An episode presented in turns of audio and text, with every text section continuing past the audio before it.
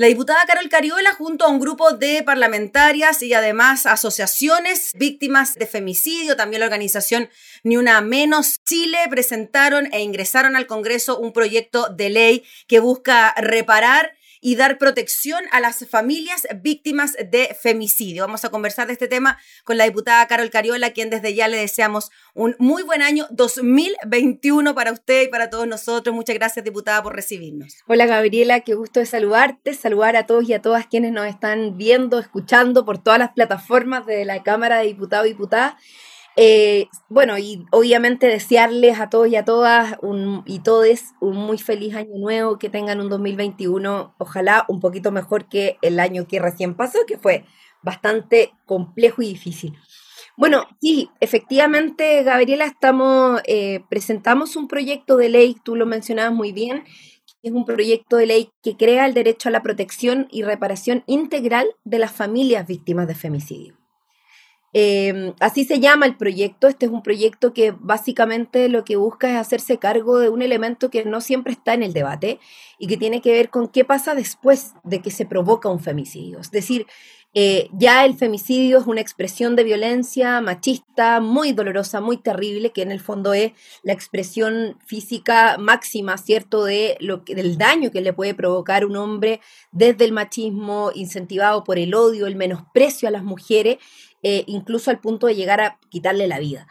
Pero esas mujeres tienen familia, eh, hay otras mujeres detrás, sus madres, sus hermanas, sus hijas, sus hijos también, ¿por qué no decirlo? Eh, o, en el, o en algunos casos cuando no es la pareja la que lleva adelante el femicidio, sus parejas también.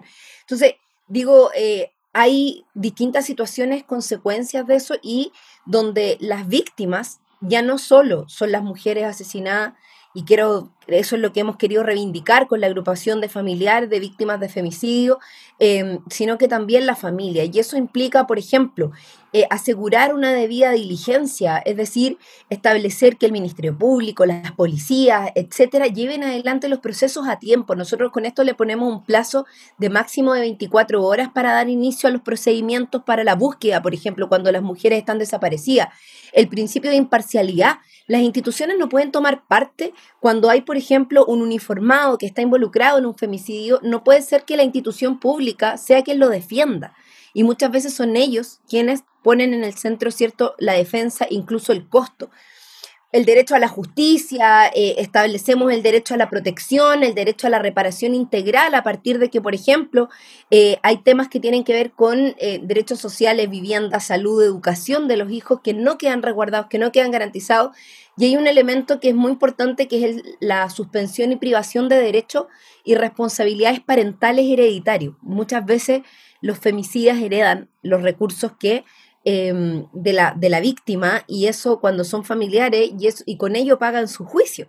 Eh, y eso uno dice, eh, parece perogrullo que no debiera ser así, pero es así. Diputada, en relación a eso mismo, cuando usted habla de reparación, nos imaginamos que hay un tema ahí psicológico, emocional muy importante dentro de las familias que se quiebran cuando tienen una situación de estas características, pero también hay un daño económico, nos imaginamos, cuando muchas de estas familias que son dirigidas por una jefa de hogar y que esa jefa de hogar es víctima de un femicidio, también hay algún tipo de reparación del tipo económica, de qué manera se podría tratar ese tema. Sí, mira, nosotros al menos en la definición del punto 6 del proyecto, que tiene que ver con el derecho a la reparación integral, efectivamente lo planteamos no solo desde el punto de vista del daño eh, material, sino que también desde el punto de vista del daño afectivo, del daño psicológico, de la necesidad de generar Em, resguardo. Tú sabes que muchas veces cuando, por ejemplo, un familiar inicia todos los procesos, el procedimiento judicial para llevar adelante eh, la justicia propiamente tal del el femicidio,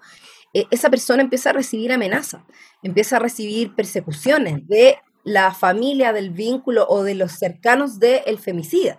Entonces, digo esto porque eh, son situaciones que se dan, que hemos ido conociendo además por la vía de la vinculación con la organización, donde hay varias de las familias que, de situaciones que hemos venido conociendo, está la familia Gabriela, la familia Antonia, de Ginny Sandoval, están eh, la familia de eh, Paola, que es un caso súper emblemático, también de una mujer que todavía está desaparecida, no, hemos, no se ha podido encontrar su cuerpo y ha sido su madre quien ha hecho todas las diligencias de búsqueda, etcétera. Entonces, Efectivamente, esto tiene que ver fundamentalmente con eh, satisfacer de todas las formas posibles eh, a través de una reparación eh, de rehabilitación física, psicológica y social a las víctimas del femicidio a través de todos los medios que el Estado pueda determinar para ello.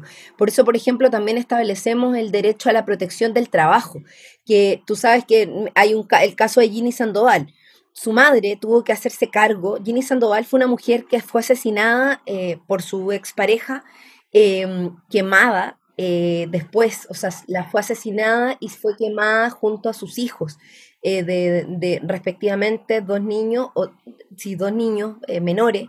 Em, y bueno, la abuela de esos niños, la madre de Ginny Sandoval en el sur de Chile, ha tenido que llevar adelante todo el proceso, toda la diligencia, toda la búsqueda de justicia, y eso ha sido muy difícil, no solo porque perdió su trabajo, sino que además porque eh, al inicio del proceso esto se dio como un incendio sencillamente. Eh, y, gracias a la insistencia de su madre es que lograron descubrir que en realidad Ginny había sido asesinada previamente y quemada después su cuerpo junto a sus hijos que estaban vivos. Eh, y eso eh, ocurrió gracias a las pericias que la madre de Ginny Sandoval obligó a que se hicieran, porque de lo contrario no se hubiese detectado que el cuerpo eh, de Ginny no había muerto por asfixia, sino que había sido asesinado previamente. Entonces, pongo ese ejemplo puntual, digamos, no con el afán de la morbosidad y querer exponer mm. una situación, pero creo que me parece que es importante que la ciudadanía sepa cuáles son las realidades. ¿Qué pasa con la madre de Ginny? Eh, Alda hoy día está eh, sin trabajo, teniendo que llevar adelante un juicio con todo lo que eso significa, sin indemnización, sin ningún tipo de eh, resguardo para poder pagar los abogados. Hoy día, si hay abogados que estén a disposición, son los abogados del Ministerio Público que están en el inicio del proceso y que muchas veces después desisten porque los tribunales o qué sé yo dicen no, hasta aquí llegamos con la investigación y para que la investigación continúe tienen que buscar abogados particulares, eh, generar bingos, acciones eh, o distintas fórmulas de recolección de dinero solidario para poder darle continuidad a los juicios y que no queden hasta ahí. Diputada Carol Cariola, ¿y esos recursos de dónde provendrían en caso de que finalmente se consiguiera esta reparación? Porque claro, la reparación económica sabemos tiene que ver con dinero, pero la reparación emocional, psicológica, de alguna manera también implica recursos para la contratación de profesionales, terapia, etcétera. ¿Cómo ve usted ese camino cuando siempre se reclama en Chile que no hay plata para ciertas cosas tan importantes como esta?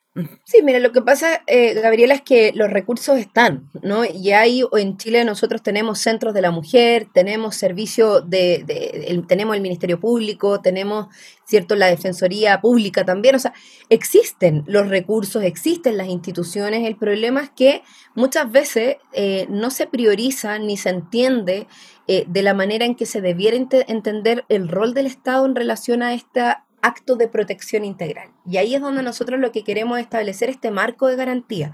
Eh, porque no es que estemos inventando la rueda, no estamos inventando nuevos servicios, los psicólogos del, sistema público están, están en los CEFAM, están en los servicios públicos, están en las casas de la mujer, por ejemplo. Eh, solo que falta la concepción de que es, es necesario entender que el problema no está solo en la mujer agredida, sino que también en su círculo. Y en este caso, no solo en la mujer asesinada, que claro, ya el problema terminó eh, de alguna manera em, para ella en el momento en que es asesinada, porque ya no va a seguir siendo víctima de violencia, pero mira de la forma en que termina, de la peor manera, en que le quitan su vida. Y, pero sin embargo, ahí empieza nuevamente otro problema que tiene que ver con, o, otro círculo de violencia que tiene que ver con cómo el Estado afronta este mm. tipo de situaciones para con esas familias donde ya, ok, se inician los juicios y hasta hace poco tiempo atrás, yo te quiero comentar que hasta, tú sabes que yo soy autora de la ley Gabriela, sí. está, está, también inspirada en Gabriela Alcaíno, una joven de 17 años asesinada eh, por su expololo y que no fue considerado como un femicidio. Muchos casos hasta el año antes pasado, digamos, o el año, sí, antes, a esta altura antes pasado, eh, que el año pasado recién logramos promulgar la ley Gabriela, pero la mayoría, o sea, no la mayoría, todos los casos hacia atrás que no eran vinculados a un femicidio de una pareja o de un conviviente hacia la mujer, no fueron considerados femicidios. Diputada, disculpe, y por eso, porque estaba revisando los datos que entrega, por ejemplo, la red chilena contra la violencia hacia las mujeres y dentro del listado de femicidios, tienen, em, aquí estoy leyendo 77, por dar un ejemplo, otros asesinatos por violencia femicida, pero hablan de 68 y después se suman estos otros y llegan a 77. En cambio, el dato entregado por el Ministerio de la Mujer a 31 de diciembre del 2020 habla de 42 femicidios consumados y 150 femicidios frustrados. Por eso se produce la diferencia en cuanto a las cifras, porque antes no estaban considerados los del pololeo. Así es. Mm. Y no solo el pololeo, ojo, eh, eh, recuerda que ley Gabriela lo que establece es que eh, un femicidio es todo crimen de odio contra una mujer por razón de género.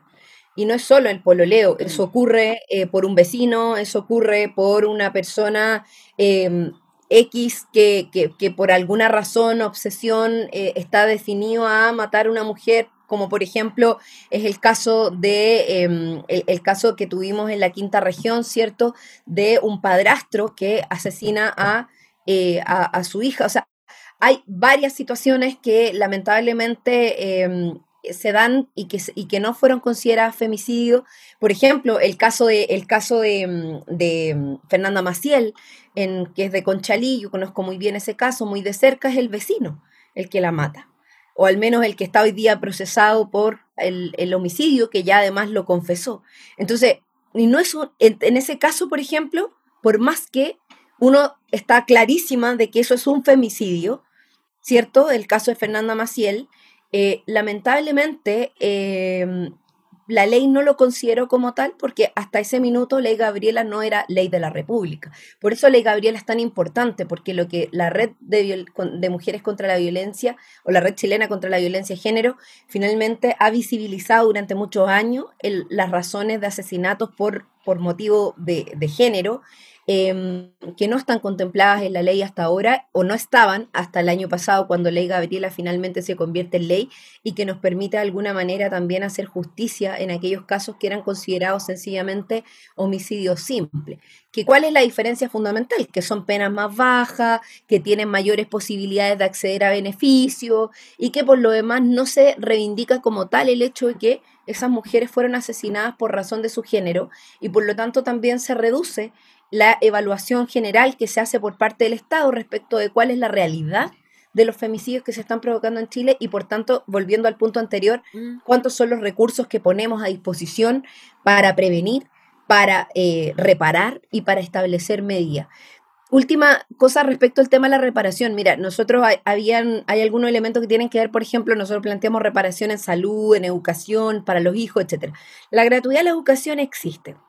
Bastaría solo con incorporar como parte de los criterios de postulación que los hijos que son víctimas de femicidios, es decir, hijos de mujeres que fueron asesinadas por razones de género, finalmente puedan acceder a la gratuidad de la educación, puedan acceder al resguardo sanitario, es decir, al acceso a la salud independiente del tipo de previsión que tengan sus padres, su padre o que haya tenido su madre, en este caso sus abuelos, porque muchas veces quedan a cargo de ellos etcétera. El tema de la vivienda, facilitar el acceso a la vivienda, muchas veces quedan en situaciones muy precarias. El tema laboral, que yo te comentaba esto, el fuero laboral para que las personas no sean despedidas, son algunos de los elementos que creemos que contribuyen a una reparación eh, que nunca va a ser del todo. Yo creo que la pérdida de un familiar, y sobre todo una madre, de una hermana asesinada a través de un femicidio, es algo que de lo cual probablemente nunca se van a poder reponer, nunca va a haber una reparación real pero al menos el Estado sí tiene que tener una responsabilidad para con ellas y ellas. Diputada, me quedó una, duda en cuanto a lo que usted me planteaba de que muchos de los recursos asociados a aquella víctima de femicidio eran heredables, en algunos casos incluso al, agresor, ¿no? Por ser pareja, esposo, e, etcétera. Estamos hablando ahí principalmente de recursos asociados a las pensiones, a lo que tenga ahorrado en la FP, por ejemplo, o alguna herencia. ¿Eso cómo se podría evitar? ¿Y qué pasa también con la tuición de aquellos hijos que podrían seguir a cargo de aquel agresor, que puede ser su padre, y podría querer ocupar aquellos recursos para mantener, no sé, me estoy poniendo en esa figura. Sí.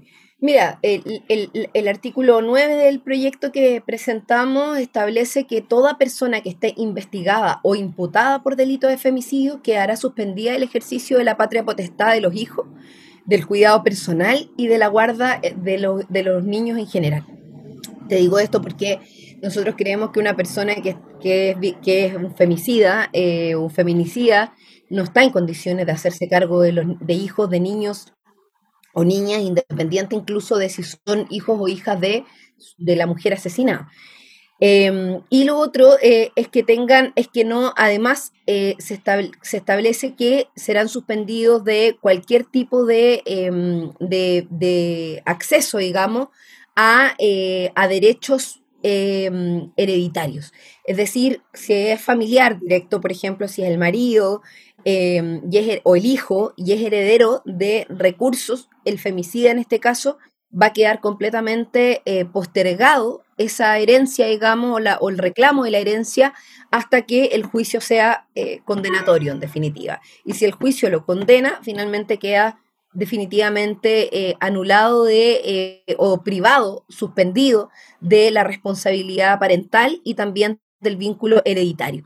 Eso es un poco lo que, lo que nosotros quisimos de, plantear, digamos, eh, y que nos parece que es bien importante em, establecerlo porque la verdad es que uno no entiende cómo es posible que además de asesinar a las mujeres o que incluso eso pueda ser una motivación para quedarse con los bienes de una mujer cuando eh, existe un, femicidio. O sea, eh, hoy día eso ya no va a existir con este proyecto de ley. Creemos que es muy importante avanzar en esa dirección. El otro día se presentó un proyecto que era interpretativo em, o se probó, digamos, que va más o menos en la misma dirección, así que es un punto que ya se está comenzando a discutir y además existe en la Comisión de Mujer y Equidad de Género un compromiso explícito de darle tramitación a este proyecto por parte de la presidenta y del resto de la comisión, donde además varias de las, de las diputadas que están ahí son coautoras del proyecto. Muy bien, pues diputada, ahí estaremos siguiendo entonces la tramitación de esta iniciativa que cobra tanto sentido, ¿no? Revisando las cifras que comentábamos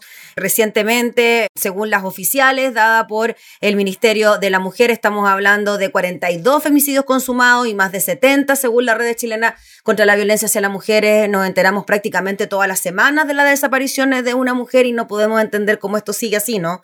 Es bien impresionante, así que esperamos ver la tramitación de esta iniciativa lo antes posible. Bueno, muchas gracias Gabriela. Solo decir que yo creo que es muy importante tomar todas las medidas que estén en nuestras manos. Esta es una necesidad urgente, eh, lo estamos constatando todo el tiempo. Cada vez que hay un femicidio se constata nuevamente de que es necesario prevenir, que es necesario incorporar nuevos recursos legislativos y económicos, pero no se hace. Y ahí yo quiero decirlo, no puedo dejar de decir que lamentablemente hemos tenido un gobierno muy ausente en relación a los derechos de las mujeres. Sacar adelante la ley Gabriela fue muy difícil. Eh, nos costó muchísimo, más allá de que el presidente después la terminó promulgando y haciendo toda una ceremonia, casi atribuyéndose el, el, logro, pero finalmente este ha sido un logro que lo hemos llevado adelante con la lucha de familias, de mujeres fundamentalmente organizadas eh, de las parlamentarias feministas. Este es un proyecto que está, si bien patrocinado por 10 diputadas solamente, eh, el, toda la bancada Julieta Kirgut, eh, la bancada feminista Julieta Kirgut lo respalda, lo hemos hecho nuestro y lo vamos a defender y lo vamos a sacar adelante, esperamos lo antes posible, porque sabemos que es una urgencia. Así que muchas gracias por ayudarnos con la difusión para que también se sepa de que está esta pelea que estamos dando y hay otras también sin consentimiento de violación que está ahí pendiente, también en el Senado, aprovecho de pasar el dato, que es necesario. Eh, pero hay mucho más por hacer. Ya pues diputada, que esté muy bien, le agradecemos por el contacto, que tenga buena jornada y mejor año. Que esté bien. Gracias, chao, chao. Era la diputada Carol Cariola, autora del proyecto de ley que busca reparación y protección a los familiares víctimas de femicidio.